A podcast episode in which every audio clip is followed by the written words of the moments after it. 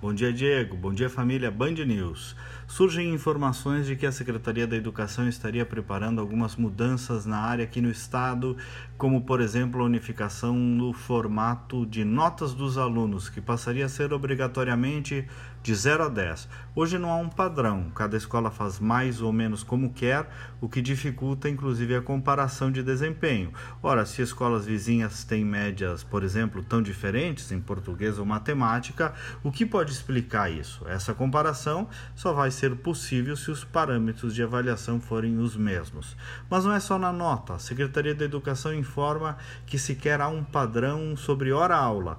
Para algumas escolas a hora-aula é 60 minutos, mas para outras, atenção, é 45, 48, 52 e assim por diante. Vejam a que ponto chegamos. Por essas e outras que o furo do Rio Grande do Sul é bem mais embaixo. Furo em que sentido? Temos um problema de finanças públicas, sim, mas não é só isso. Na educação, ano após ano, fomos perdendo posições em relação a outros estados.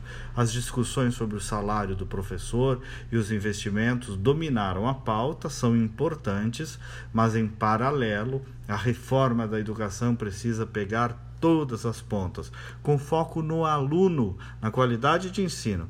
Só que para isso, gente, é preciso ter coragem, viu? Porque sempre mexe em muitas zonas de conforto, em zonas de interesse. Eu vivi isso de perto no governo Sartori, especialmente acompanhando o trabalho do secretário Ronald Krumenauer, que veio da Agenda 2020.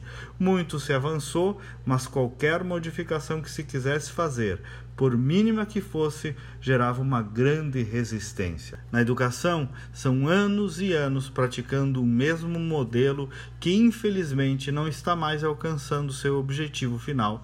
Essa que é a verdade. Precisamos de uma educação para o século 21. Então, bem-vindas às mudanças. Muda e muda muito a educação gaúcha. Bom dia e até amanhã.